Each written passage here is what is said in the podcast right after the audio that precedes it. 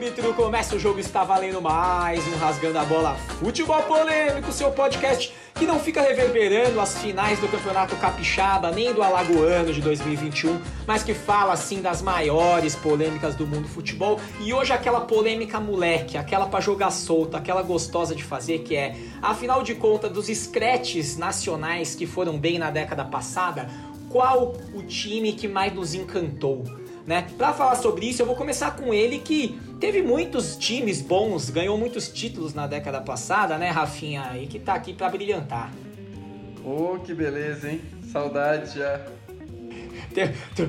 Já, já tá com saudade faz tão pouco tempo, mas já bateu né? forte. já bateu e aí, fortíssimo.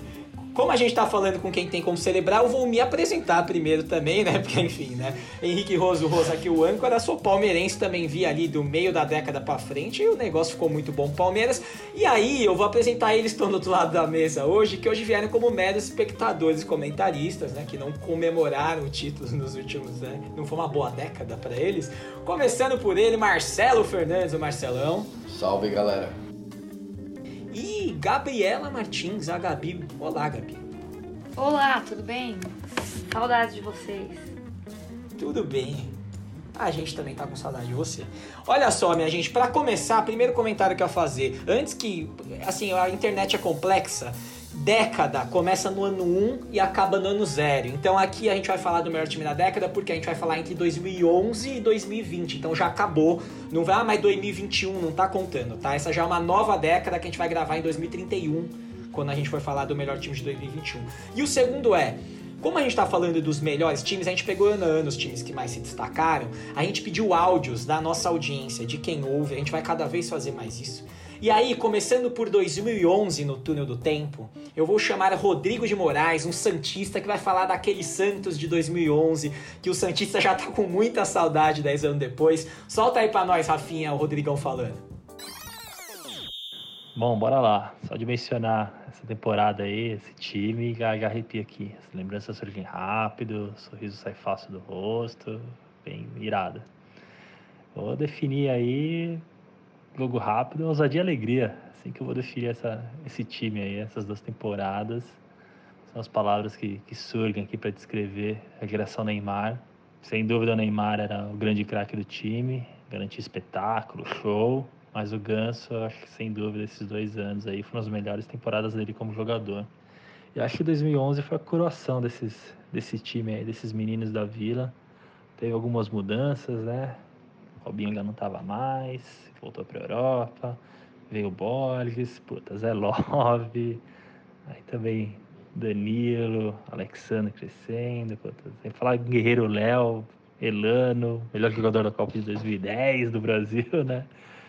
Mas achei 2011 sim foi, foi o ano de coroação dessa geração aí, dessa temporada desses meninos da Vila, marcando esse time aí na história do Santos, na história do futebol brasileiro, na história da América.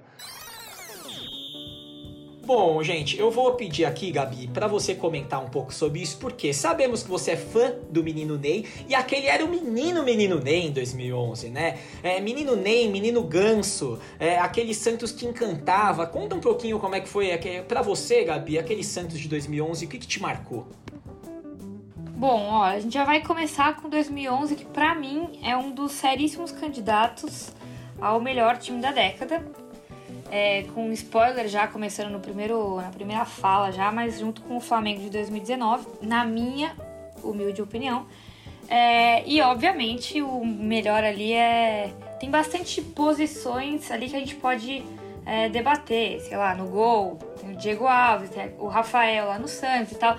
Só que o Neymar e o Ganso é unanimidade, não tem quem tire ele dali. Até a, se pegar o de 2010, tudo bem que a gente tá ali em 2011, mas enfim, o próprio Robinho, é, vindo da seleção lá, na seleção da África do Sul, lá, né, na Copa de 2010, aquele meio ali do Santos, mesmo comparando com o Flamengo, é, eu acho que tá até. Não dá para levar o Bruno Henrique, ou enfim, mas assim, talvez um Gerson ali no meio Pra mim, a mescla teria que ser o Santos de 2011 e o Flamengo de 2019. Mas sobre esse time de 2011, Marcelão, do Santos, eu gostaria de ser. Todo mundo fica falando dos moleque e esquecem dos dois maiores chamas-títulos do Brasil, Durval e do Dracena, hein? Esses dois ganharam muito Ah, é campeonato. verdade, verdade. É, Marcelão, e faziam aquela dupla do Santos de 11. Que dupla, hein? Pois é, Durval depois foi jogar lá no esporte, né? Enfim, eu acho que é, o time de 2011 é, é um sério candidato, concordo com a Gabi. É, tem jogadores icônicos, né, do, do futebol. Porém, porém, eu acho meio complicado porque o Ganso, ele foi ladeira abaixo, né? É, eu amo muito o Léo naquele time, quando ele falou, vamos ver se o Barcelona é tudo isso mesmo. Eu amo, eu amo. Então, Não dá, por- esse time por- não dá, é, vocês estão malucos. Por conta disso, eu não sei se eu botaria como candidato, tá? Como melhor. Não, É, mas ó. Mas isso aí, assim, mas assim, vamos lá, tem menino Ney, né? O, a- a- cara, o garoto Ney, né? Ney- Ney- é menino Ney. Menino quase garoto ali, ele era fantástico, né? Era, o cara? adole... era aquele era o Era adolescente. o Ney. adolescente Ney. Cheguei, a, Gente, frequentar, tamo cheguei, a frequentar, cheguei a frequentar aniversários de Neymar, saudades. Dois. Gente, estamos falando de Pará, Durval, Mas- Arouca e Zé Eduardo. Não tem mais nada pra falar sobre esse time. Vamos pro próximo. Pois Zé é, Lopes. mas, Não, mas enfim, mas- mas é um time que ganhou uma liberta, mas é uma- um time que ganhou uma liberta com méritos. Eu acho que ganhou com méritos, foi com méritos.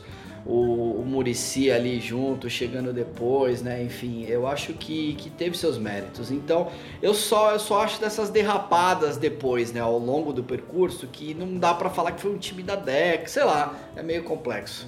Mas ó, lá no final, só já dando spoiler, né? A gente vai fazer, a gente vai tentar montar os 11 de todos esses esquadrões que a gente tá falando, mas por enquanto vamos manter uma ordem aqui, porque também tem isso, tem gente que vai dar, vai votar no cara pela carreira, e tem gente que vai votar pelo ano que ele teve. Aí é muito pessoal, a gente vai poder se defender aqui o que quer. Aí a gente sai de 2011, daquele futebol moleque do Santos, e chega em 12. Quando a gente pensa em 2012, né, Rafa? Não tem como não pensar, primeiro de tudo, naquele Corinthians. O Corinthians que tirou a zica da Libertadores, ganhando invicto a Libertadores, ganhando o Mundial.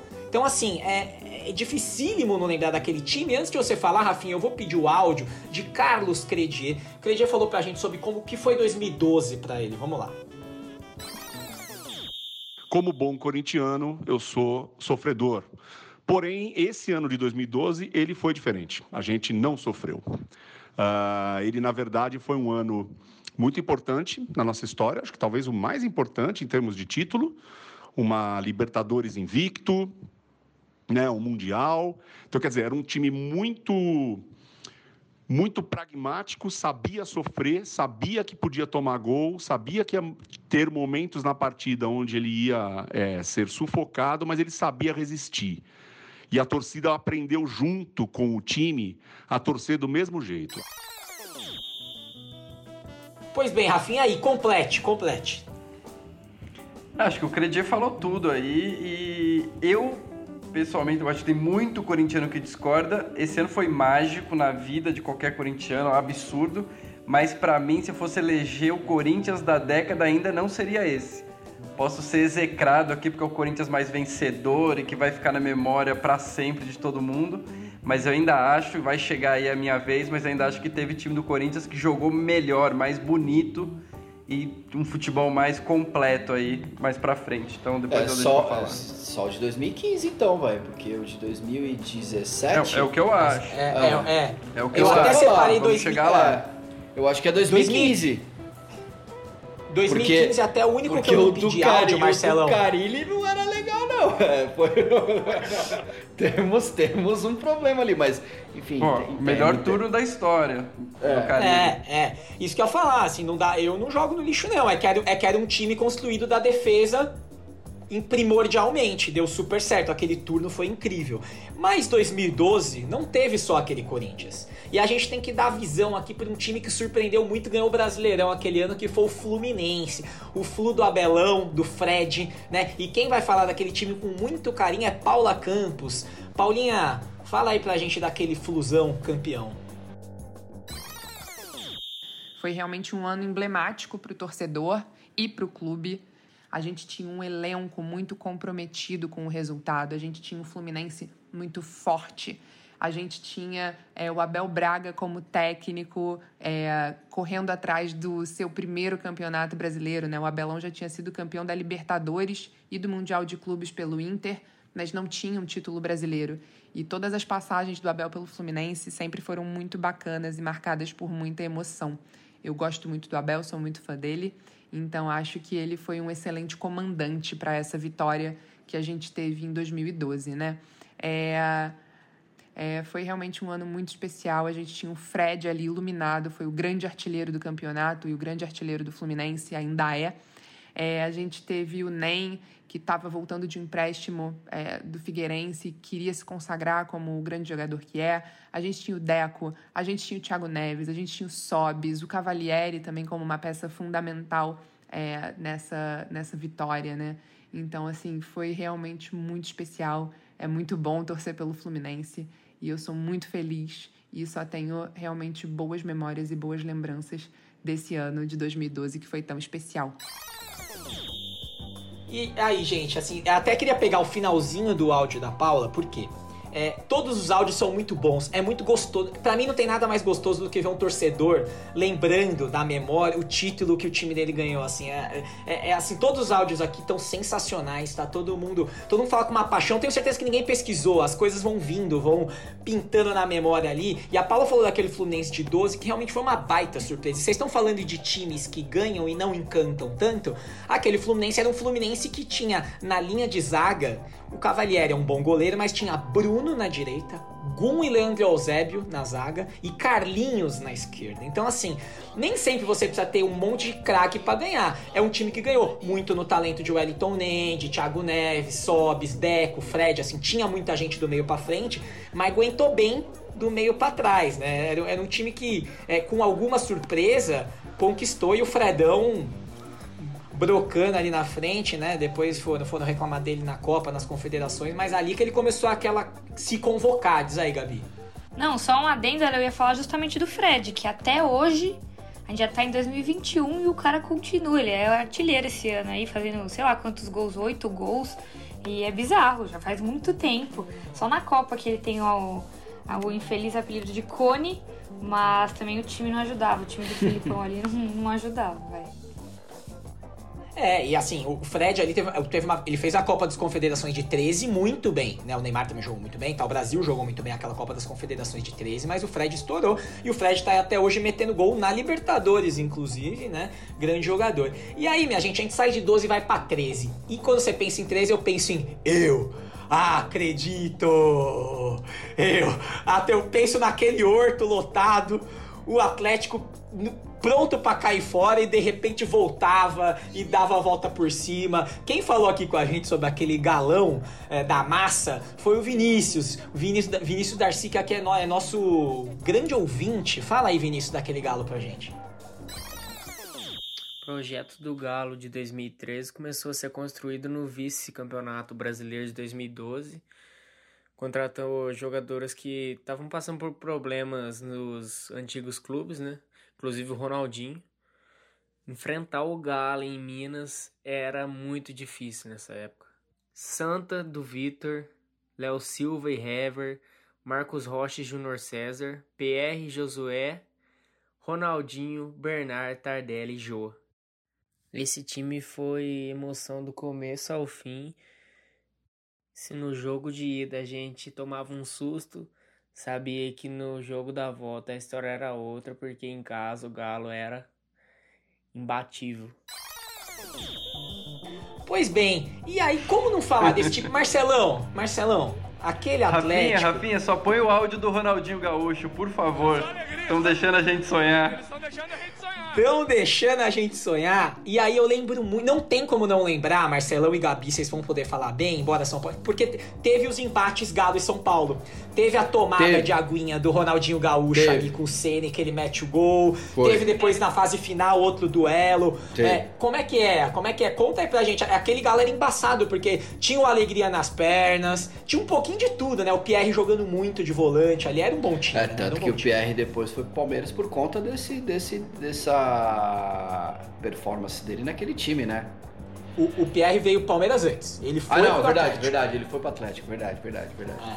Confundi mas as bolas. Aqui, mas aqui, Mas aquele time do Atlético, cara, era um. Era Cara, um time, era um time passado, muito né? rápido, né? Era um time rápido demais, né? É, o Bernard ali, tinha o Jô, tava, é, o Jô de hoje. Tardelli. Né? É, o Tardelli, enfim, é, é, eu acho que era um time rápido, né? E tinha uma defesa que era que era bom, o Hever, né? Era, era o xerifão ali atrás, enfim, então...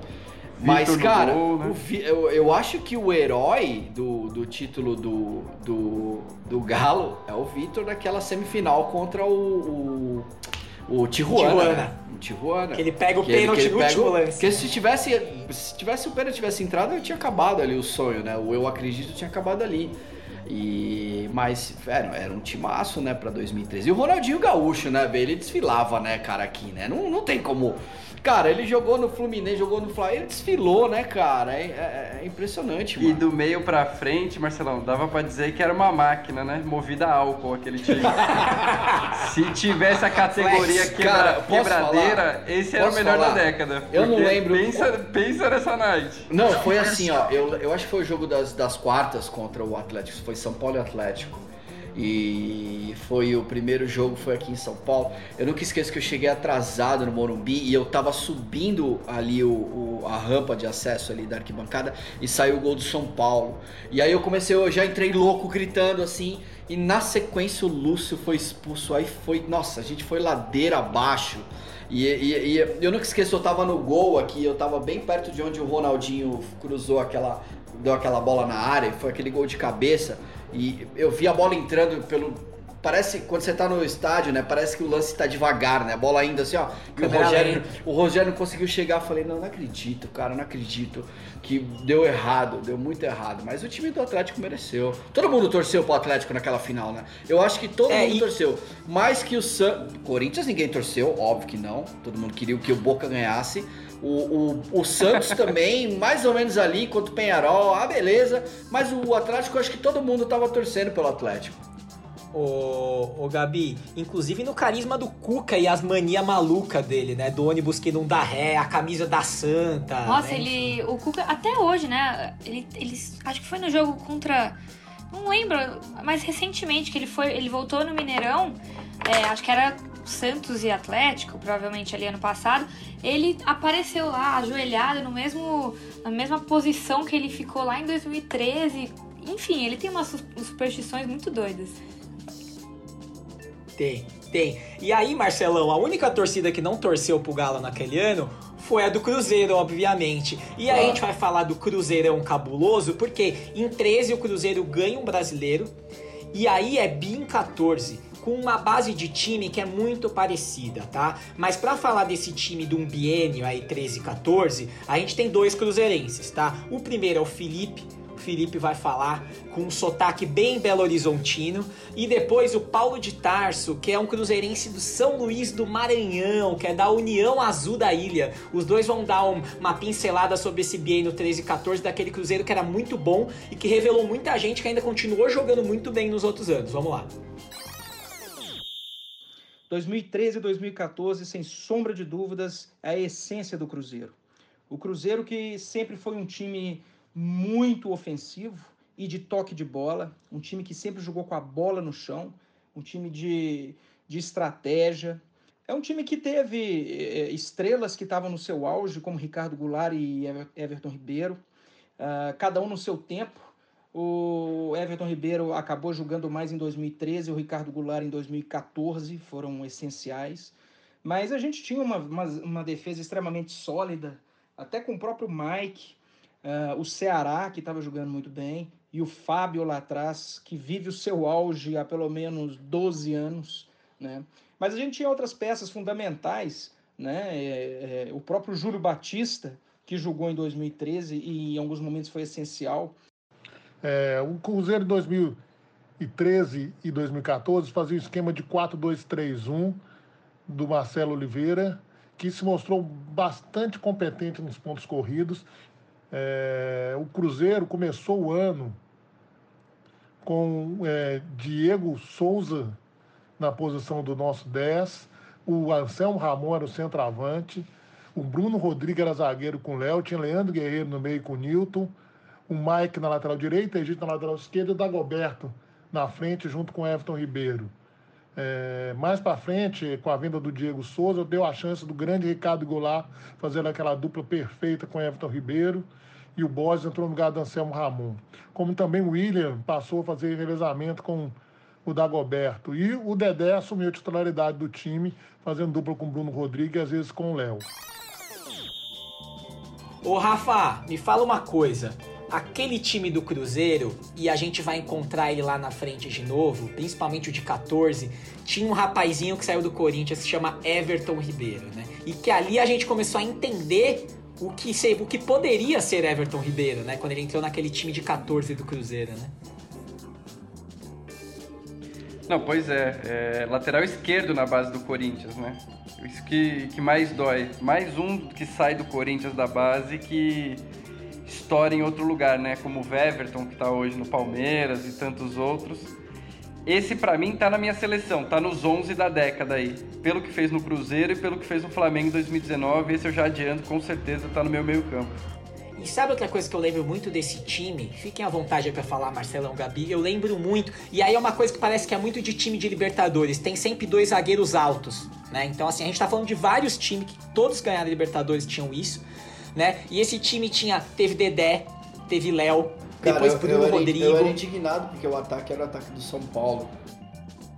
Era o Dagoberto e o Borges na frente. Dagoberto Borges. Mas aí, e aí em 14, é, tinha um cara que me surpreendeu muito, que pra mim foi o cracaço daquele ano, foi o Ricardo Goulart.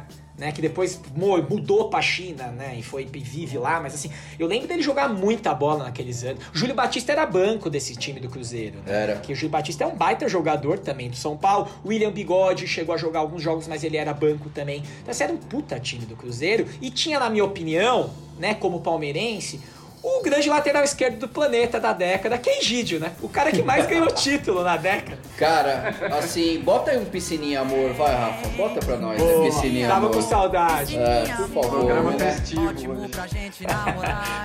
Cara, é impressionante, né, velho? O Egídio ele é um dos caras que mais ganhou título e depois ele ganhou mais alguns com o Palmeiras nessa década também. Foi o lateral esquerdo desse Cruzeiro nos dois anos, né, cara? É im- impressionante, impressionante. Mas era um Cruzeiro muito bom, assim. Acho que o Paulo e, e o Felipe falaram bem, mas foi um time muito bom, né, esse do Cruzeiro. Inclusive, é um time que falam que o Cruzeiro começou a quebrar ali, né? Mas a verdade é que o Cruzeiro começa a quebrar em 2015, porque ali começam os gas gastanças sem noção nenhuma, e aí colocar título em balancete, enfim. Por mais que tenha conquistado ali com o Mano Menezes mais pra frente, aquele Cruzeiro realmente foi o Cruzeiro da década. E aí, Rafael? Chegamos. Agora é sua vez de Aí brilhar. sim. Aí Che- sim. porque, porque chegamos a 2015, o ano de Corinthians campeão brasileiro. Aquele Corinthians que era um Corinthians de Tite, certo? É, ainda era um Corinthians de Tite. Só que era um Corinthians diferente do Corinthians. É um Corinthians extremamente técnico, aquele Corinthians, né? Não era na raça, não era na vontade, era extremamente técnico. E pra você é o maior Corinthians da década, mesmo frente do Mundial. Conta aí pra gente o Corinthians daquele ano. Aquele Corinthians, pra mim, realmente é o melhor da década. Acho que, inclusive, palavras do Tite, quando ele começou a falar na Libertadores ali, que ele parou pra assistir o time jogar, quando a gente meteu aquela goleada na fase de grupo, acho que isso aí deu uma zicadinha, mas. mas eu acho esse time mais completo que o de 2012. O time de 2012, se você pegar a Libertadores, ele tinha um Paulinho, que é um monstro, uma linha de zaga muito boa, só que um time jogava sem centroavante, por exemplo. Depois pro Mundial, só que a gente trouxe o Guerreiro, aí o Guerreiro arrebentou no Mundial, fez o, o gol mais importante aí da década, né, do Corinthians. E teve uma oscilação do Corinthians ali em 2013, então acho que o de, de, de 15 ele é muito, muito bem resolvido o time. O Tite teve aquele, aquele sabático do Corinthians, né, que ele não foi pra seleção, ele tirou o sabático para assistir a Copa de 14 e trouxe muitas ideias, ele, ele fala isso em entrevista dele, da seleção da Alemanha campeã do mundo para esse Corinthians, com o movimento ali de Jadson e Renato Augusto, é, o 4-1-4-1, né, que, que É. aquele time jogava. Então, para mim, ele é um time muito completo e acho que ele tem, tem jogador muito diferente em todos os setores. A zaga é muito boa, com o Gil, o Cássio no gol, o meio-campo absurdo, com o Renato Augusto, Love na frente. Então, foi um time que ganhou um brasileiro disputado e que, para mim, encantou. E, ali, e ali também tinha muita força das laterais, né, né, Rafa? Numa lateral, um lateral esquerdo que é muito bom, até hoje tá jogando muito bem aí, que é o Arana. E na outra, Edilson Barriga de Cavalo, que também é um baita lateral, né? Sim, é, foi o ano que revelou o Arana, né? Então ele ganhou posição e tinha aquele, aquele lado esquerdo com o Arana e com o Malcolm, que hoje está na Rússia. Exato. Dois moleques da base, que foi uma mescla com, com, com jogadores mais tarimbados ali, que deu muito certo. Então, para mim, esse Corinthians aí, ele foi muito, muito bom, só que ele foi o começo do fim, né? Porque daí em janeiro de 16 a gente vendeu todo mundo. Vendeu o Ralf por micharia, vendeu o Renato Augusto, vendeu todo mundo. O time se desfez ali. E, então, foi um fechamento de ciclo. Até porque 2016 foi aquele ano em que a China comprou o Brasil inteiro, né? Assim, compraram Exato. todo mundo. O time inteiro do Corinthians tinha comprado já o Cruzeiro, a China foi levando todo mundo. E aí, minha gente, a gente chega a 2016 que é um ano que poderia passar em color, mas a gente tem que ter um time por ano. Então, eu trouxe aqui um áudio de. Acho que o nosso leitor, o nosso ouvinte, olha, o leitor, tô velho. Número um, que é Lucão, que é palmeirencíssimo lá de Campinas e que vai falar daquele Palmeiras campeão brasileiro de 2016, o Palmeiras do Cucabol. O famoso Palmeiras do Cucabol. Vamos lá, sobe o som, Rafinha. Sobre o Cuca, Cucabol, Brasileirão 2016, cara, eu só tenho a agradecer, mano. A gente foi campeão brasileiro depois de 21 anos, 22 anos. Quando o Fernando Praz machucou pré-Olimpíada e entrou o Jailson, eu falei assim: agora fodeu. Mas, velho, o Jailson na massa entrou brilhando, catando pra caralho. Menino Jesus lá na frente, salvando, salvando mais que Ctrl S. Dudu. Dudu não precisa nem comentar muito, né? Tietchan o motorzinho junto com Moisés ali no meio campo. Mina de zagueirão, velho. Puta, o Mina era fenomenal, velho. Só golaço de cabeça. E aquela bola do do Zé Roberto tirando de peito a bola na linha com aquela aquela rasteira lá que ele deu no jogo contra o Cruzeiro, claro, aquilo foi fenomenal. E assim, cara, naquela situação do Palmeiras, Cuca não tava nem aí, cara. Podia ser bicudão pra frente, bola pingando e o goleiro falhou, gol, gol de mão. Eu queria que o Palmeiras fosse campeão, cara. Eu não tava muito preocupado com a qualidade do jogo naquele momento. Bom, gente, o Lucão falou aí, realmente assim, aquele Palmeiras, ele é um Palmeiras é, que ninguém dava muito por aquele time mas é um time que é o que vocês estavam falando de encaixe, né? Assim, e era um time que, se você for pegar individualmente, tem caras muito bons, né? Fernando Praz no gol, Edu Dracena e Mina na zaga, o Zé Roberto na esquerda, que tirou a bola de pança em cima da linha contra o Cruzeiro, no lance que basicamente deu o título pro Palmeiras, né? Jesus, Dudu e Roger Guedes, ataque muito rápido, e um meio-campo que para mim é daqueles que encaixa perfeito e que nunca mais os dois sozinhos serão os mesmos, que foi Moisés e Tietchan era uma dupla muito afinada, cara. Nunca mais o Moisés vai jogar o que ele jogava com o Tietchan e nunca mais o Tietchan vai jogar o que ele jogava com o Moisés. É uma daquelas duplas muito afinadinhas, muito afinadinhas. E teve também em 16 um detalhe legal assim de trazer, que o Palmeiras é campeão contra a Chape e é o último jogo da Chape antes da viagem, da fatídica que eles tiveram. Eles jogam com o Palmeiras no jogo do título e no meio de semana tem aquela tragédia que eles tiveram do avião. 2016 também, para mim, palmeirense, até, até ofuscou muito do, da comemoração do título, porque veio tudo meio junto e foi muito pesado aquilo, né? E, ó, Ca e de novo. Cara, eu acho que o título de 2016 do Palmeiras, né? Não, não só. 2015 foi da Copa do Brasil, né? Se eu não me engano. Isso. É, isso. Eu, eu acho que esse título, de, esse time de 2016 tem que agradecer o de 2014 que não caiu, né? É, porque foi, acho que foi na última rodada que se, que se livrou, se eu não me engano, né? Foi, a gente é, até falou no penúltimo programa é, disso. Né? Então... O, o, graças ao Santos, o Palmeiras não cai. É. E aí vem esse time que 2015 realmente vai bem na mão do Marcelo Oliveira, mas não decola. Né? O Marcelo Oliveira, que aliás é o técnico do Bi do Cruzeiro, né? O Marcelo Oliveira, aliás, é um técnico que é muito importante nessa década inteira. Ele disputa cinco finais de Copa do Brasil, se eu não me engano. Curitiba, Vasco, Palmeiras. É bizarro, assim, ele tem uma sequência. E hoje a gente nem sabe mais onde é, ele tá, né? O futebol é tão maluco que, que o cara tá por aí, né? Mas e também tinha o lance, ficou muito famoso por causa do Cuca Ball, que eu falei, que era o latera monstra do Moisés na área, né? Mas todo mundo falou muito daquilo, mas todo mundo faz o latera monstra hoje em dia. Até os times da Europa jogam lateral na área, né? Faz. É que aquele ano ficou muito Reinaldo. marcado. O Moisés jogava lateral na área do. King Naldo, tá? aí joga- No Palmeiras até hoje o Marcos Rocha cobra lateral na área. É que o Moisés jogava lá do meio de campo, pa- parecia a Varza mesmo. Ele jogava qualquer lateral pra dentro da área. E saía uns gol maluco. E aí, minha gente, a gente chega em 17. E se o time de 16 do Palmeiras é um time que é até polêmico, o 17 tem um time que eu acho que é unânime, né? Que é aquele Grêmio campeão da Libertadores, né? Pra isso, a gente obviamente chamou um gremista, que é o Matheus. O Matheus vai dar um tostão da voz dele e falar aqui, relembrar aquele Grêmio do Renate de 17 do título da Libertadores contra o River. Sobe o som. Cara, o melhor time do Grêmio dessa desse intervalo aí, dessa década, com certeza foi o campeão da Libertadores, né, 2017. E eu, eu costumo dizer que é o segundo time do Grêmio que tá perdoado para jogar bonito. E depois agora com o Renato, 2016, mas né, virando ali para 17, é, a gente voltou a ter um, um estilo de jogo de muita posse de bola. É, em 16 ainda com o Douglas como camisa 10 ali, o mae- o maestro pifador. E 17 já o, o Luan no, no auge, né? né? Ainda, ainda Luanel. Depois, enfim, virou essa, essa preguiça aí que, é, que ele é hoje como jogador. Mas, enfim, é de fato um, um time que destoou bastante. Do, do- primeiro, em relação à própria década que a gente enfrentando aí de zero títulos e, e muitos times ruins, horrorosos, assim.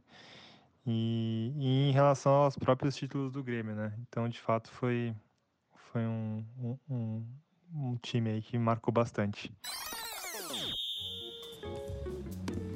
E caras, aquele time do Grêmio, eu tava falando, né, Rafa, que o time de 15 do Corinthians não é muito a alma do, do Corinthians. Esse time do Grêmio também não é, porque é um time muito técnico, né? O Grêmio costuma ter essa coisa da força, copeiro tal, mas esse time tinha muito cara que tecnicamente se- era fora do normal, né? Os volantes, né? Tinha o Arthur jogando fino, né? É, Luanel Messi, Fernandinho, Barrios, aquela zaga segura do, do Jeromel ali atrás, né? Enfim, aquele time. E tinha Edilson, né? Relembrando, a gente falou agora um pouco do Edilson do Corinthians, o Edilson na Libertadores com o Grêmio também, né? Era um Barriga de baita time. cavalo aí de novo.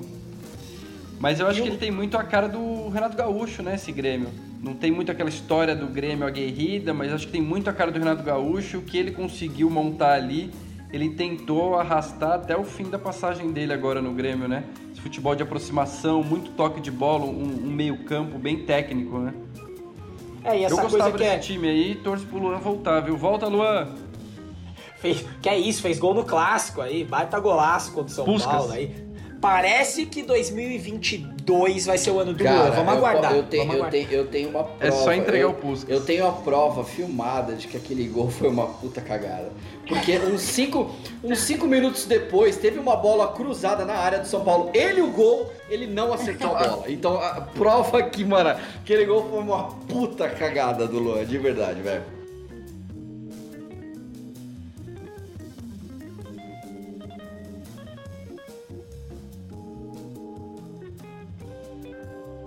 É, pois é. É. É.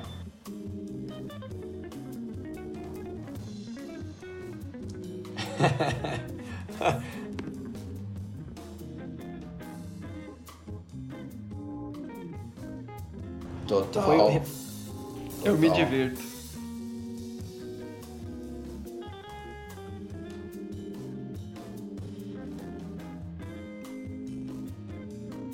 Mas- É. E aquele Grêmio, o Rafa tava falando da cara do Renato, a cara do Renato mesmo, né? Porque ele mesclava uma molecada muito boa com os caras que você não acredita, tipo Edilson e Cortez serem os laterais desse time e jogando bem, tá? Esses caras não jogaram mal, não. O Bressan chegou a jogar bem na zaga.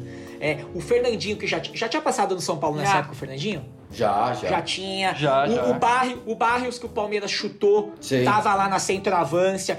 Cara, é um time que é muito só o Renato, né? É que, é que o Renato ele é muito. A diferença entre o remédio e o veneno é a dosagem, né? Tem Ué, hora que a ele gente passa do limite. né? né? Clínica de reabilitação de jogadores do Renate. Tipo, é Depois foi isso. Renate. Não, Ah, os próprios, ah, o próprio do São Paulo. mano. É, o Cortez, o Maicon, o Fernandinho, o, o Renato levou vários do São Paulo que a gente considerava morto e ele fez os caras jogar. Aliás, o São Paulo, a gente fala muito dos times campeões, a gente sempre vai achar a gente que o São Paulo chutou ou vendeu de graça que foi campeão em outros times, né? O São Paulo teve uma, uma década sem títulos, mas tem muito ex-jogador do São Paulo em todos esses times, né? O que Não, é. prova que é, é, foi uma má administração que matou o São Paulo também, né? Todo dia, tipo, ai, por Vamos, exemplo. vamos falar do futuro.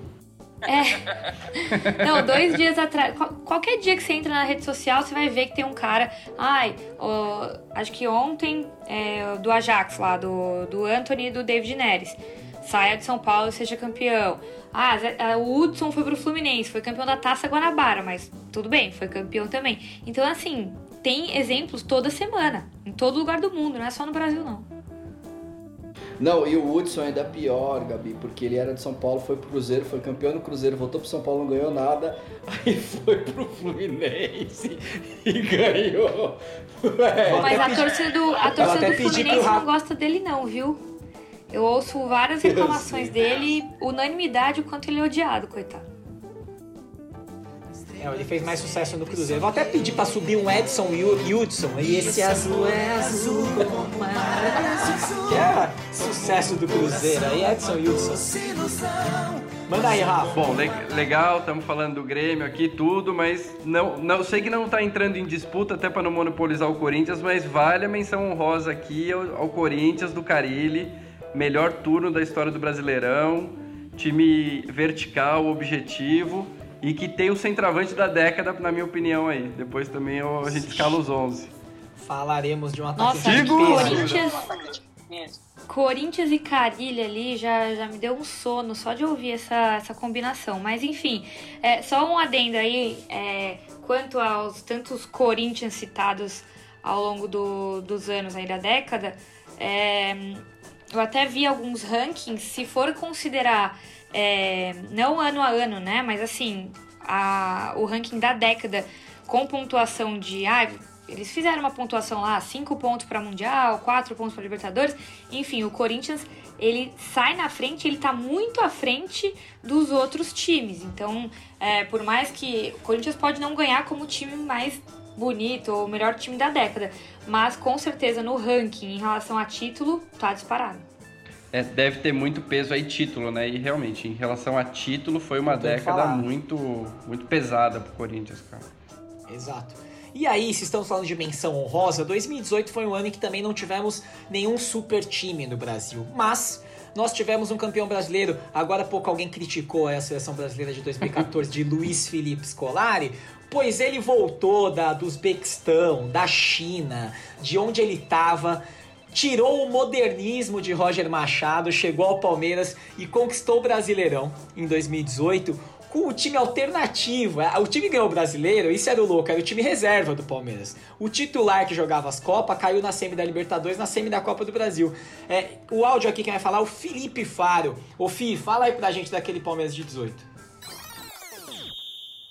Cara, falar da, da temporada 2018 pra mim é, é muito, muito gostoso de, de contar essa temporada. É uma temporada que eu guardo com muito carinho assim, na memória. Não só pelo, pelo título nacional, assim, ser campeão brasileiro batendo vários recordes, mas principalmente por esse título ter sido ter acontecido sendo comandado pelo Felipão. Semifinal da Libertadores, cara, onde pra mim a gente perdeu aquele. eh, saímos daquele sonho no primeiro jogo, aos 38 do segundo tempo, com aquela. Aquele erro do, do Luan na marcação do Benedetto. Chegamos na semifinal da Copa do Brasil, também um jogo difícil com o Cruzeiro, que ele acabou sendo campeão, e termina com o nosso título nacional, né? E, cara, e que título que a gente teve, né? A gente teve um primeiro turno difícil, é, com um futebol com resultados medianos e o time com a partir da chegada do Felipão ganha uma atração no final do primeiro turno e a gente consegue engatar 22 jogos sem perder, culminando no, no título contra o Vasco com um gol do Daverson contestadíssimo o ano inteiro. E é, com uma assistência do William que até acabou rompendo o ligamento do joelho, assim, né? Acho que é bem emblemático esse gol do título. É isso, né, gente? Não tem como falar do escolarismo, né? Os palmeiras vão falar, os palmeirenses vão falar com muito carinho, mas aquele é um time de novo, vou puxar individualmente, né? O Everton, já tinha Gustavo Gomes, é, Bruno Henrique jogou muito bem o brasileiro daquele ano, né? Que ele chegou a ter uma boa passagem no Corinthians, jogou muito bem o brasileiro daquele ano. William Bigode, Dudu, tinha, bom, gol do Daverson, que foi o gol do título, já dá um patamar de como foi aquele 2018 com o gol do Daverson. E claro, a gente tinha mais um grande lateral esquerdo no elenco, que era Diogo Barbosa, né? Que é mais um desses caras que aparece no Cruzeiro e que vem parar no Palmeiras, que eu não aguento mais, lateral do Cruzeiro no Palmeiras. Palmeiras Mas é um time tem que um realmente dedo assim. pra contratar lateral também, que pelo amor de. Deus. Temos dedinho podre, dedinho podre pra contar a lateral. Mas assim, foi um time que é isso, assim, foi o time da surpresa. Ninguém esperava. É, você tava falando do primeiro turno do Carilli, né, Rafa? O segundo turno do, daquele Palmeiras. O Palmeiras foi ganhando, foi ganhando e ganhando. E eu lembro que ganhou do, do Flamengo em Brasília. Né, aquele ano já falavam, né? Foi o ano do cheirinho, né? Para os flamenguistas Ô, ficarem tristes ô, aí. Foi o ano do cheirinho. Manda. O Lucas Lima de 2018 ser harmonização ou o Lucas Lima de 2021 Cara, com harmonização? O Lucas Lima de 2018 foi o único ano em que o Lucas Lima ajudou o Palmeiras. E ele não tinha harmonização. Quer dizer que agora é ladeira abaixo com a harmonização facial. Aquele ano É, de tem 18, que, tem que Marcelão. ver aí se é harmonização facial ou TikTok, né? Porque 2018 também não tinha TikTok. A, ga- a garotada tá ficando muito no tem um outra. Tem um outro adendo aí nesse time. O, o Felipe Melo, não sei se vocês viram aí que tá repercutindo na mídia. O, o Fred do Desimpedidos falou que ele é menor que o Pirlo. Um absurdo. E aí eu não preciso nem comentar mais, né? Tipo, só joguei isso na roda. Desculpa, Os caras quem, ficam quem, fazendo- quem, quem falou? Melhor que o Pirlo. Os caras ficam fazendo aquelas enquetes. Os caras ficam fazendo aquelas enquetes do ou esse ou esse. E alguém colocou de zoeira. Tinha uma foto que tava os dois juntos, colocou. Felipe Melo ou Pirlo. E aí o Fred foi falar um negócio e ele falou: pra mim o Felipe Melo. Oi, mas que doente. Que doente. Olha Acho agora triste aqui, essas Fred, pessoas que já Fred. têm sucesso na vida e quer ficar não, comprando peraí, amigo peraí, com vamos lá, vamos sabe? lá. O Fred, o Fred, o Fred dos impedidos aí, ó. A gente lembra de você no seu quartinho com a foto do papai Cristiano, né? Pô, não solta uma dessa, né, cara? Você tem uma história aí já na- na- nas paradas de sucesso. Porra, velho, Felipe Melo melhor que Pirlo é sacanagem, viu? Mas nem, mas nem de brincadeira dá pra falar isso, cara. Eu acho, eu acho que ele considerou o porradaria. Sabe quando você pega o Super Trunfo e escolhe uma categoria? A única do Super Trunfo que o Felipe Melo ia ganhar era porradaria. Eu acho que ele deve ter escolhido essa e ele ganhou a carta do Pirlo.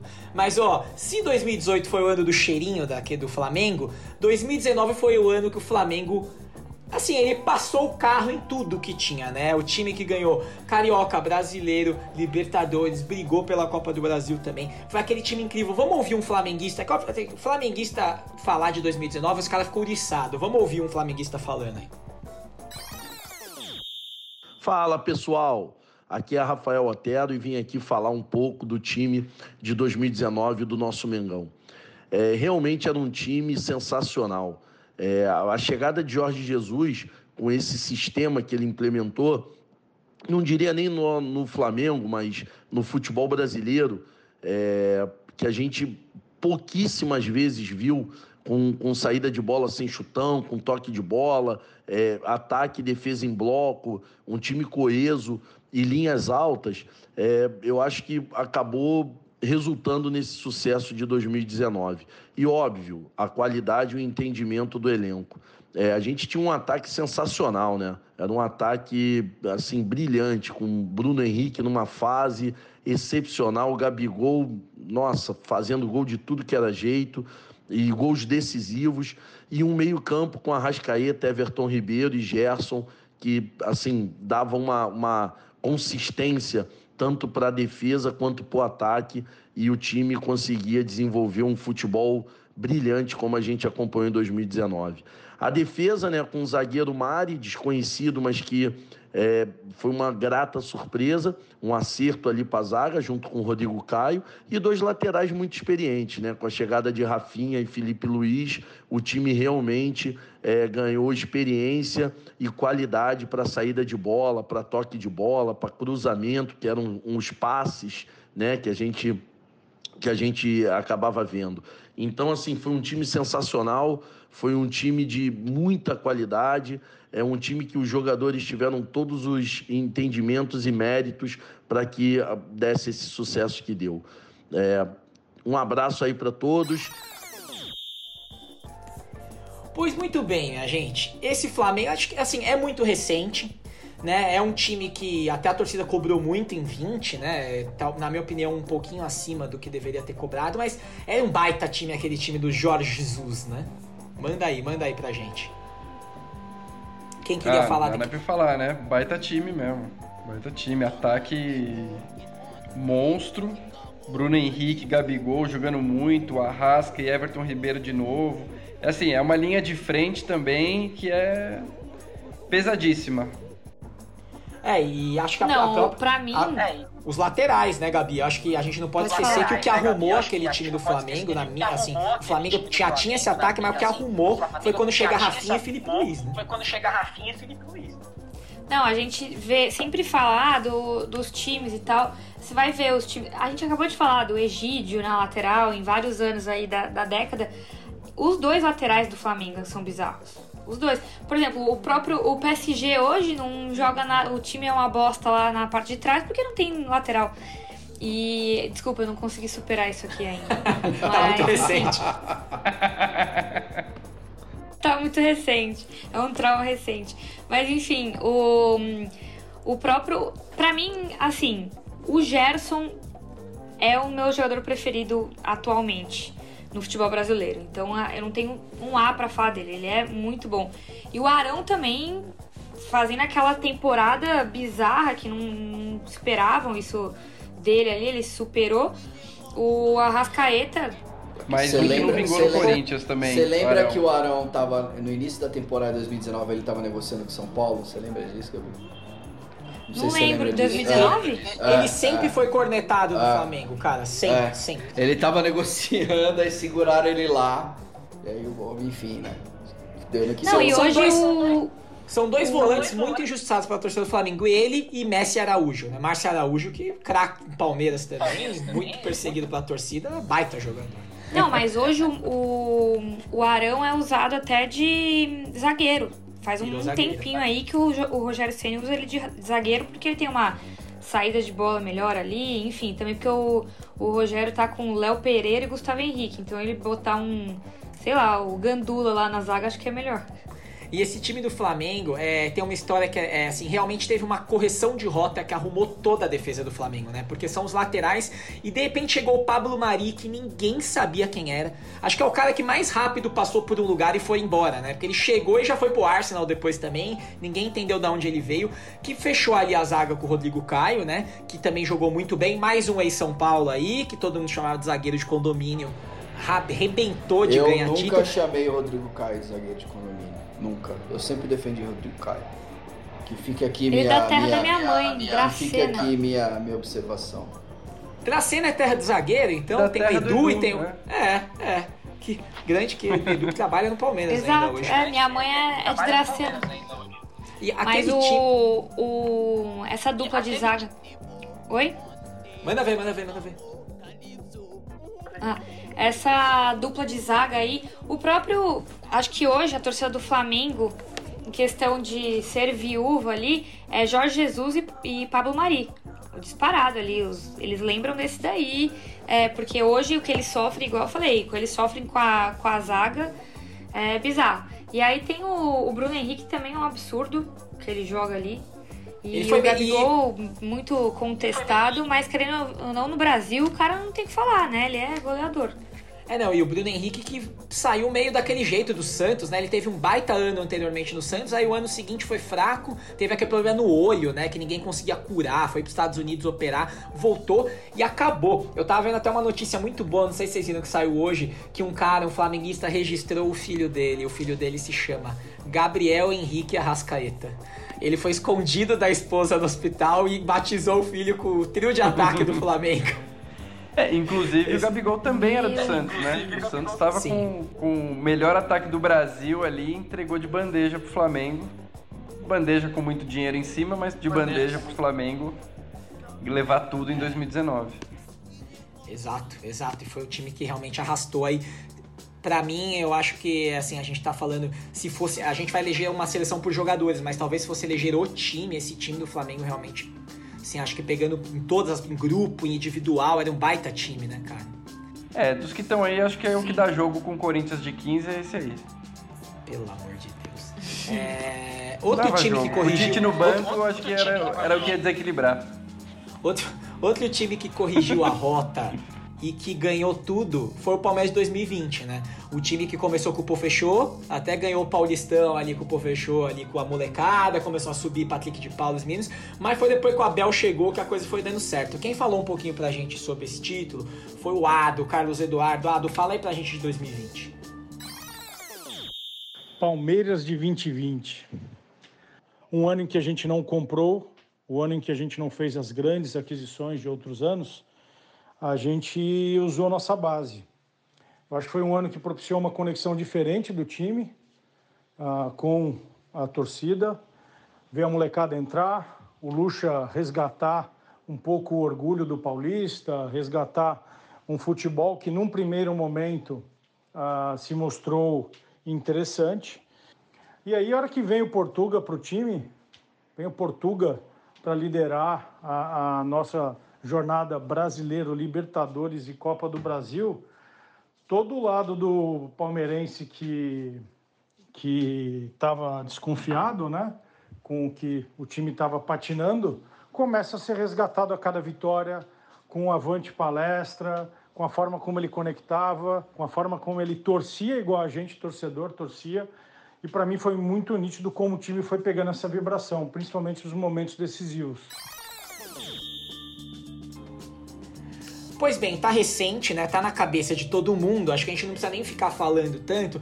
Mas esse time do Palmeiras é mesma coisa, foi um time de correção de rota, né? Então, assim, tiveram algumas peças que foram chegando e fazendo aquele time ser melhor, né? Então, assim, o Everton já era um baita zagueiro, um baita goleiro, Gustavo Gomes já era um baita zagueiro, mas chegou o Vinha, Aí entrou no meio campo os meninos, né? Então, assim, o Danilo, que também não tava nem no começo. O Veiga começou a jogar muita bola e também foi durante a temporada, né? O Veiga ficava entre o Veiga, sai o Veiga, entre o Scarpa, sai o Scarpa, entre o Lucas Lima, sai o Lucas Lima. De repente o Veiga começou a jogar muita bola. O Rony, que teve aquele. Ele tem o brilho de Libertadores, né? Eu sei que o Marcelão não gosta do Rony, mas o Rony Elson. Rústico o Rony Rústico, ele tem, na Libertadores, ele tem um negócio chama estrela, e o bichinho tem uma estrela preta. Luiz Adriano jogou muito bem, o Bigode sempre foi aquele reserva 13 terceiro jogador, jogava legal, né? Enfim, realmente foi um time que encaixou, né? Aquele time que quando viu, ainda, ainda mais num ano todo esquisito, né? Que tinha jogo direto, e aí parava e voltava calendário.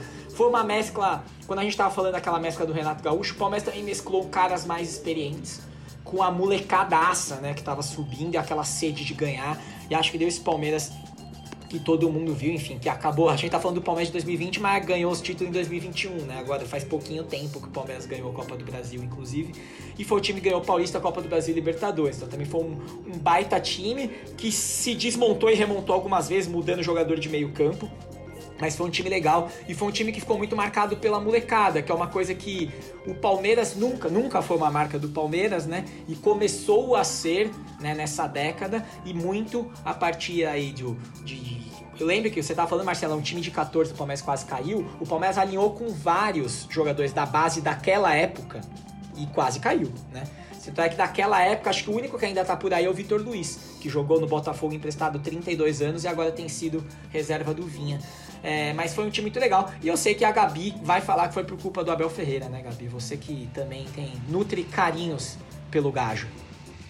Ah, eu gosto muito do Abel, né? O cara chegou aqui e o que eu é que eu acho que o que eu mais gosto ali é que eu li bastante coisa sobre ele, eu ouvi bastante coisa sobre ele e, e o legal é que ele é unanimidade com as pessoas que ele trabalha. E todo mundo dentro do Palmeiras, que seja desde faxineiro até, enfim, o jogador, o presidente, os caras adoram ele, é uma pessoa muito boa. Então não tenho nada para falar dele ali, apesar de achar que o time do Palmeiras, óbvio, tem todo o mérito ali, o, de, o time de 2020, é, ganhou, pô, Libertadores, Paulistão, Copa do Brasil.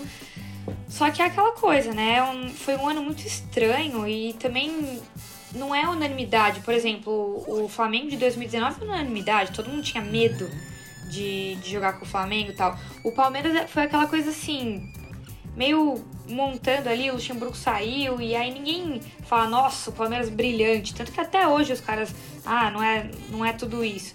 Então, assim, acho que foi um ano muito bagunçado, mas óbvio, total mérito deles ali, do, do portuguesinho aí. E tem tudo pra, pra fazer uma temporada boa. Apesar que eu tava vendo, acho que até agora, até maio, ele já tem 35 jogos no ano. Isso é bizarro. O, o, o Palmeiras, Gabi, no, começo, no, no, meio de maio, o Palmeiras vai ter completado um brasileiro inteiro. 38 jogos em maio. O Palmeiras já vai ter Não, jogado o ida e volta de brasileiro. Fala aí, Marcelo. Eu, eu tenho uma pergunta para você, mas é uma pergunta muito difícil. Rony ou. Pena? Cara, eu vou escolher o Rony por causa do que o Rony conquistou de título, né? O Pena, eu, achar, eu acho que é um desses caras que a gente esquece, né? Jogou muito no Porto, ganhou a Copa dos Campeões de 2000 no Palmeiras contra o Vasco, com um baita pijama verde claro que o Palmeiras tinha, que era horroroso, uma das camisas mais horrorosas que o Palmeiras já teve. Ah, o Rony Elson, Rony Elson é muita fome de Libertadores, Marcelão. Você ainda vai engolir muito o Rony Elson. e, ah, e, é bom, e é bom lembrar que Rony Elson também ganhou Sul-Americana com aquele Atlético Paranaense, que é outro time que merece muita menção. Assim, a gente não falou de nenhum Atlético, né? Que tem um H, né? Não é Atlético, é Atlético. Atlético. Né? Porque esse Atlético também foi muito bom nessa década, né? Só que também é esse time que brilha ganha uma Sul-Americana tal, e aí vende, aí vende o outro, vende o outro, mas também é um time que revelou muita gente, que, pô, se você for pensar que é um time super recente, novo ali no Paraná, conquistou muita coisa também, montou times muito legais. Bom, minha gente, passamos por todos os anos da década e agora a gente vai tentar chegar na difícil missão de um consenso dos nossos 11 da década, tá? Vamos lá, vamos meter o 4-3-3, que é o esquema que a maioria dos times usam, certo? Pra gente entrar num acordo. E vamos começar por goleiro. Quem é o goleiro da década? Eu já começo dando aqui o meu voto, porque vocês podem achar que eu ia. Vocês iam falar. Vocês iam achar que eu ia falar ou Praz ou Everton, que são dois ídolos meus e são dois baitas goleiros, mas eu acho que quando a gente olha pra década e pra títulos, eu vou colocar o Cássio aqui, né? Eu não, não sei se tem outro. É, eu ia falar o Cássio também. Por conta de, dos títulos dos títulos pelo Corinthians, enfim, acho que o Cássio ele é, ele é o primeiro ali da lista. E ele teve é, por todos, mais né? que ultimamente ele tenha caído bastante e faz um tempinho ali que ele não é mais apontado como o melhor ali do Brasil ou os melhores, mas acho que o comecinho ali, principalmente o, a primeira metade da década, é em cima dele. Não, eu vou defender aqui. O Cássio foi muito bem ainda depois, porque o Cássio estava em todos os títulos do Corinthians, inclusive Não, mais recentemente. 15, é que, 17. É, é que hoje é super difícil. Pegando pênalti em decisão. Ele é um cara. É que hoje é super difícil exigir algo do Cássio com esse sistema defensivo que o Corinthians tem, né? Também, não, né? mas, gente, é. pelo amor de Deus, faz um tempinho já que o cara tá, tá dando umas vaciladas. Não ah, é unanimidade, concordo, não. Concordo, tá... Gabi, concordo. Mas a gente tá olhando aqui pra um recorte de 10 anos, né? Tá pesadão, tá pesadão. Acho que não teve nenhum outro que chegou tão perto assim, título e protagonismo. Vamos lá então, tivemos uma unanimidade no gol Cássio. Lateral direita. Eu acho que a gente tem três tá concorrentes aí. Fagner, Corinthians, Rafinha, Flamengo e Edilson Barriga de Cavalo, que conquistou muitos títulos aqui por Cruzeiro, Corinthians e Grêmio. Qual, qual é o voto de cada um de vocês? Gente, o Rafinha jogou seis meses no Brasil, vai oito meses no máximo. A gente tá falando de uma década, de dez anos. O Edilson tava Muito presente, título, Edilson, hein? Tava presente em vários títulos, mas não foi protagonista em nenhum. O Fagner fez uma belíssima Libertadores e uma, e uma belíssima passagem pelo Vasco no começo da década. E ganhou muita coisa no Corinthians, como protagonista, sendo um dos principais jogadores do time. Então, para mim, é Eu acho que por dúvida. falta de opção, o, o um amigo do Theo que ele encontrou aqui na sorveteria, o Fagner. E você, Fora o Gabi? fair play, né? Fora o fair play, que é um cara que joga. É, eu ia fazer esse meu ponto aí, tá? Do quanto, do quanto ele é odia- odioso e odiável. Mas diz aí, Gabi, pra você, é, é Fagner mesmo ou você vai num Rafinha? O que, que você acha? Eu acho que se eu fosse comparar, por exemplo, ai, time do Flamengo de, de 2019 com o Corinthians de 2015, eu escolheria o Rafinha, por exemplo. Mas no conjunto da obra, década, Fagner. Concordo muito com você. Eu acho que se for bater jogador com jogador, pra mim o Rafinha é muito mais jogador. Mas pelo conjunto da década e por tudo que faz e ainda faz, né, que ainda é um dos pilares desse Corinthians, o Fagner. Então começamos com dois Corinthians aí, hein? Rafa abre o sorriso. Já tá Cássio, bom, tá bom. Tá É, bom. vai E ter mais Fagner? uns 5 aí, Tá tranquilo. bom. Agora vamos, agora vamos pros zagueiros, tá? É, tem muita gente nessa lista. Tem o Gil do próprio Corinthians, tem o Jeromel do Grêmio, tem o do Dracena, tem Gustavo Gomes, tem Dedé, tem muita gente boa aí nessa década de futebol. Eu quero que cada um dê o do- voto pra dois. Podemos dar a dupla já? Já dá a dupla. Vocês já sabem? Eu já tenho a minha. Manda, manda. Gil e Jeromel. Gil e Jeromel, dupla caipira. Você, Gabi. Ó, eu tô um pouco em dúvida entre três, tá? Eu gosto bastante do, do Gil ali de 2015, porque o Gil de hoje em dia não dá nem pra. Enfim, tá pesadíssimo. É, Jeromel eu gosto muito, meu cartola era titular toda rodada. Mas eu gosto também do Edu Dracena. O Edu Dracena é muito campeão. Então tem o Edu Dracena lá no, com o Santos. Ele Corinthians, foi com campeão Palmeiras. com o Palmeiras, com o Corinthians.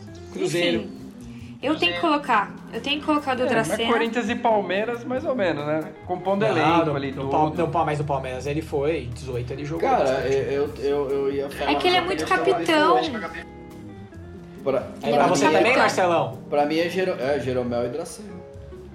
Jeromel e Dracena? Ah. Eu vou de. Eu vou de Gil e Dracena. Então a gente tem Dracena e o empate entre Jeromel e Gil, é isso? Isso. Não, peraí. Jeromel, eu, a Gabi e o Marcelão. Três. Então Gil- Jeromel e Dracena, é isso? Jeromel Gil, e deu Dracena. Gil, Gil e Jeromel, acho que deu. Não. Não, dois Dracena Dracena. tem três também. Dracena tem Dracena três. tem três. Três. O Jeromel tem três, é Gil e é, Jeromel e Dracena. Monta com três isso aí. zagueiros, então, que é o que você tá fazendo agora, Jeromel. Não, o Corinthians, o São Paulo e o Palmeiras. Palmeiras. E os times da Europa, E tudo. O City e o também tá metendo os três é, zagueiros. É, é. Quer dizer que Pois o bem. Muricy estava certo desde 2006. Então nós vamos para a lateral esquerda agora. A lateral esquerda tá que nem a direita. A gente tem poucas opções. A gente tem, na minha opinião, Guilherme Arana, Felipe Luiz e Egídio, né? Que é exímio de vencedor de títulos também. Qual que é o voto de É. voto? Vou começar pela Gabi, que ficou muito feliz quando eu falei Egídio. Fala aí, Gabi, pra você o lateral. Não, eu tenho, um- eu tenho um negócio com o Egídio, acho que desde aquelas coisas de Rogério Ceni também, da briga lá de Cruzeiro, enfim, odeio, não gosto. Então, deixa eu pensar. Nossa, é muito difícil. Tem o. Eu gosto Ó, muito, eu acho o Arana muito bom jogador. É, e tem o Felipe, o Felipe Luiz, só que ele jogou ali uma vez ali e tal. Acho que eu vou de Arana, gosto dele. Arana, e você? O Rafa acho que também vai de Arana, né, Rafa? Dois, Arana, não vou nem me alongar muito, Arana. Você, Marcelão? Eu, eu voto na recuperação, no Cortez. Com o time do, Cortez? do Grêmio, com o time do Grêmio 2017. Foi, ele mostrou que, que humildade, enfim, chegou lá, jogou bem, ganhou uma Pô, Libertadores. ele casou no Habibs. É, Mano, é, pra é, mim- é, é. Isso faz Essa o caráter é de uma pessoa. Isso É, faz o caráter. é. E não é que ele casou lá, ele já ganhava legal, tá? Que ele já tava É, no Criciúma, sim. mas enfim. E eu vou dar. Pra mim o Arana já tá escolhido, então eu vou dar um voto de coração aqui e pelo monstro que foi Zé Roberto, tá? Ele foi lateral esquerdo do Palmeiras em 2018, foi importante na campanha e o cara foi lateral esquerdo com 40 anos de idade, né? Bate no peito.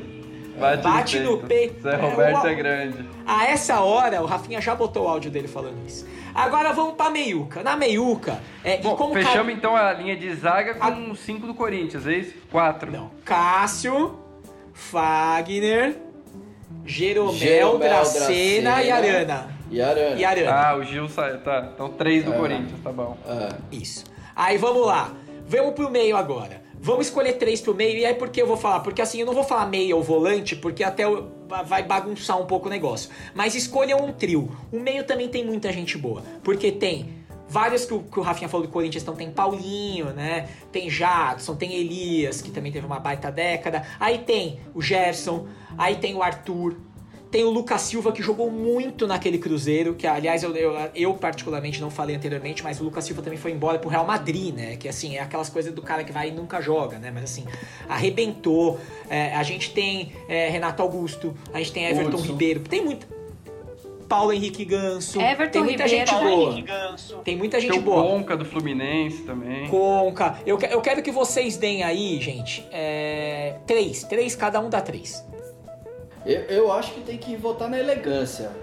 Votar em Vai, vai. É, Não, assim, eu, não eu, eu, eu votarei no Paulinho. Eu acho que o Paulinho aí foi é- monstruoso. Mas, mas na volância ou na elegância? O que, que a gente bota? Não, é, tem três no meio, faz o seu trio. Como é que você monta o seu, o seu meio aí? Pensando Faz em seu sair trio. da fila. Faz Como é o que seu você monta trio. o seu meio? Vai lá, Marcelão, manda o seu trio. Cara, eu acho que o Everton Ribeiro. O. O Elias, que tem que ter uma contenção. E. E. O Ganso. Gerson, Arthur, Lucas Ganso, Não, PH o Ganso. Mas o Gan- o Ganso 2011. Tá, não, Como justo. Tem- É o tem que voto tá na- dele, é o voto Tem que estar na dele. elegância, é na elegância. Ele jogava de Tá terno o certo. Ganso 2011. Ah, eu, eu fui um daqueles caras que pediu o Ganso na Copa de 2010, É, mais do que o Neymar. é. E hoje em dia eu olho pra trás e penso, que É, caceta eu tava merecia. fazendo. Em 10 merecia mesmo. Ô, ô, ô, Rafa, seu trio. O meu é. Eu poderia falar aqui do Elias, poderia falar do Paulinho, jogaram muito, mas eu vou falar, vou colocar na minha escalação o Ralph. Porque pra mim tem que ter um, um- um volante ali pra, pra dar a segurada no time. E o Ralph é muito campeão, aqui, cara. Mas tá bom. O Tá, e Ralph e é, os outros é dois? Libertadores 2012, brasileiro de 15 e a década inteira ganhando título. Então não dá pra botar, não, não botar o Ralph. E aí Quem eu completo meu meio com. pra jogar moleque, né? Completo meu meio, meu ataque aí depois com Everton Ribeiro e Ronaldinho Gaúcho no meio. Boa. Esse é meu Boa. trio. E Ralph, você, Gabi? Everton Ribeiro e Ronaldinho Gaúcho. E você, Gabi? Meu, é difícil ali. é, eu gosto muito do Gerson. Eu vou sempre defender ele, então eu vou escolher ele. É, Everton Ribeiro, que tem ali Flamengo, teve no, no Cruzeiro, então num conjunto ali fez muito. E o terceiro, eu tava pensando, tem alguns bons ali. O Elias jogou muito em 2015. Teve. Putz, é difícil, hein? Cara, o Elias tem um golaço dele contra o São Paulo no primeiro jogo da Libertadores, se eu não me engano, Libertadores 2015, Tá lá. 2000 2016. Qual 15. foi aquela Libertadores? Cara, 15, ele fez um 2015. golaço.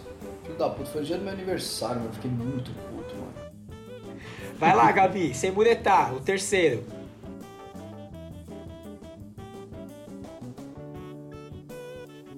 Elias, beleza. Eu vou de Gerson.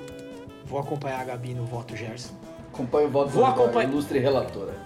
Vou acompanhar o Rafa em Ronaldinho Gaúcho, porque, enfim, né, assim, putz, eu, eu sei, é, assim, é aquela coisa, eu sei que foi um ano com o Galo, mas depois ele ainda jogou bem no Flamengo e tal, e é o Ronaldinho Gaúcho, né, cara, sei É lá, o pra mim Ronaldinho Gaúcho. faz. Meus É o amigos voltei. Gaúcho.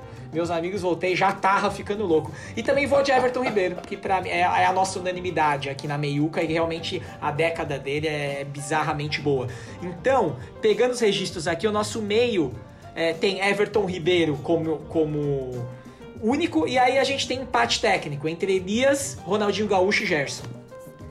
Então aí a gente vai ter. Vai, bom, é, escolhe o que quiser aí também, né? Eu acho que se for pra fazer um time que Não, realmente tem. bota, o Ronald- bota o Ronaldinho Gaúcho e aí vamos aí, vamos, vamos ver. De vamos, Elias? vamos no desempate do Elias e o Gerson. É que, cara, assim, eu acho a década do Gerson é um ano e meio. A década É, do Elias é, são vários anos, entendeu? É. Então beleza, então vamos de É, Elias. é. Então vamos fazer Elias, Everton Ribeiro e Ronaldo Gaúcho, certo? Fechou nossa meio. Beleza. E aí o nosso trio de ataque agora. E aí também tem uma penca, hein? Porque vai ter Neymar, Gabigol, Fred, Ricardo Goulart, Dudu, enfim. Fiquem vontade, Bruno Henrique. Vamos lá, manda ver. Quem quer ir primeiro nesse trio de ataque aí? Vai, Rafa, vai, Rafa. Você, você tá mais preparado, Boa. tô achando. Tá. É... Mesmo argumento do Ronaldinho. Foi pouco tempo se pensar nessa década, mas não dá pra deixar o Neymar de fora. Então, Tá. Neymar de um lado, Gabigol do outro, que pra mim o que ele fez também no Flamengo e foi artilheiro do brasileiro no Santos também. Eu tô pensando muito em conjunto na obra, no- bom, nos meus tá votos aí, porque é década. Então o Gabigol do outro lado e na frente é o Jô, né? Mo- Motor a álcool ali que, que vai bem. Jô Soares, Fez muito 11 e meia. facão ali com o Ronaldinho Gaúcho em 13 e depois levou o brasileiro em 17 no Corinthians. Então dois Deu times muita- diferentes também. Deu muita valorizam. peitada no, no Ronaldinho Gaúcho pra comemorar a gol Exato. ali. Gabi, seu tiro de ataque. Ah, eu vou de. hum, Neymar, óbvio. que dúvida. Quem É. mais? Neymar, Bruno Henrique, que é um cara que eu. Outro. Gerson pra mim, que é unanimidade. E. Meu. Eu acho que assim. é, pegando aquela, o que a gente tava falando, pegando década, né? Já que teve só o. O Flamengo de 2019, então, tipo, teve, contou um ano ali do Gabigol. É, eu vou votar no Jô. O Jô é um cara que hoje em dia não tá dando mais, mas era aquele cara que quando caía na perna dele ali, você falou, ah, dane-se, vai ser gol. Então, Jô. Boa. Vamos lá, Marcelão, sua vez. Pode trazer o Danilo pra frente? Quem? Danilo? Zidanilo? Zidanilo? Não, o Danilo é meio campo, não tem como botar. Ah, mas ele joga ali de vez em quando. Não, não, não, É, Marcelão, não confunde. Cara, o Neymar, infelizmente, né? Mas o Neymar. Ah, Pô, jogou, jogou demais, cara. Não, jogou, jogou, mas. É, o que, aliás, aquele Santos e Flamengo, ele e o Ronaldinho Gaúcho. lá, É, eu aquela digo, foi- eu digo infelizmente que não jogou Incrível. muito mais aqui nessa década, mas Ah, enfim, ele. Cara, meu poste? Fred. Fredão da massa. E Bom cara, assim, é, não E vamos- quem mais? E quem mais? Não vamos, não vamos esquecer do Dudu, né? Chorando, mas joga. Muito obrigado, Chorando, joga. Eu, eu vou de Neymar também, nossa unanimidade. Vou de Dudu também, porque o Dudu, a gente tá falando de década, ele teve cinco bons anos no Palmeiras, tá? Ele ficou 15, 16, 17, 18, 19 indo bem. Não, tinha época E- que ele carregava o Palmeiras. Não, há várias. E ele foi muito decisivo nos títulos também, acho que também tem esse ponto, tá? E aí eu vou de Neymar de um lado, Dudu do outro, e aí eu gosto de centroavância. E aí eu vou de Fredão também. Eu vou de Fredão com, É com meu poste, diretoria. cara, segurança. É, eu, eu, eu Não, lembrei porque- do Fred depois, viu? Lembrei É, do Fred depois. É porque em conjunto de década, cara, ele fez muito mais que o Gabigol. O Gabigol também fez, me- na minha opinião, fez menos que o Fred. Não, nessa sim, sim. Né? Eu vou, É, o eu Fred- é se muito puder mudar meu ele voto, eu vou de. Fred, viu? Tá bom. É, mas não pode, já são seis Cara, do Corinthians, já tá posso dado o falar? voto pro jogo.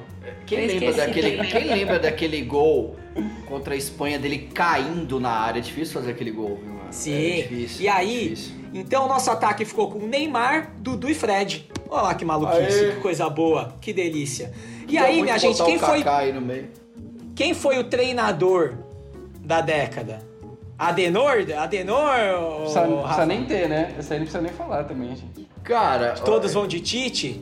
o, o, Ah, o cara ganhou a Libertadores, ganhou o Mundial, ganhou o Brasileiro, dois brasileiros, chegou na seleção. Acho que não precisa nem falar. É, nós temos é- o Cuca ganhou um bastante título. É, tem o Cuca, mas tem o Cuca aí também, né, velho? Se não ganhou o Mundial. Mas se a gente bota o Mundial na conta do Tite, É, aí é, aí é foda. Acho que o treinador é o Adenor, né, Gabi? É o Adenor, é o Adenor. É o cara que tinha que trazer o Hexa pra nós, mas não sei se vai dar. Nunca falei disso com a Gabi. Gabi, gostamos do Adenor? Eu Gostamos, gosto. né, Adenor? Adoro ele. Bom.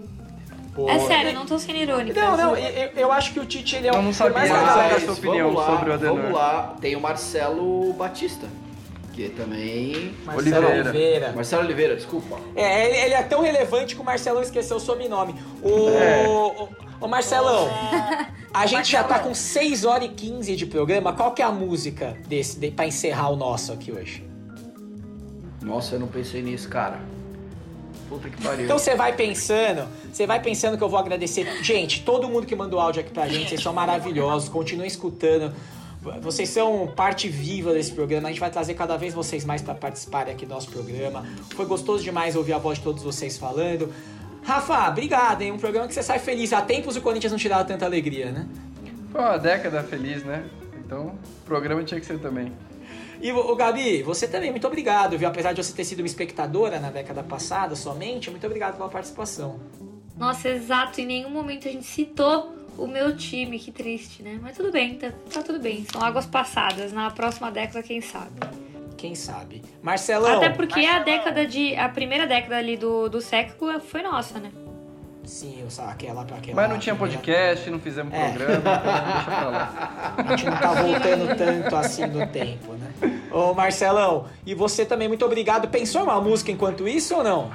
Cara, não, mas vai, no- vai no bate-pronto. E aquela da Ivete Sangalo vai rolar a festa, vai rolar. O povo do gueto mandou avisar, a gente tá em momento de festa aqui, celebrando É isso. futebol. É isso. Bora, é. É isso, muito bom. Então, ó, som de Ivete Sangalo. Rafinha, sobe aí, Rafinha Dread de Mel. Muito obrigado também, nosso editor maravilhoso. Gente, muito obrigado por mais esse programa. Semana que vem o Groove já vai estar vacinado e vai estar de volta, né? Aí sem, sem tosse seca, com peitinho expectorado. Saudades, velho. É isso, minha gente. Obrigado. Tchau, tchau. Tchau. Falou. Um beijo.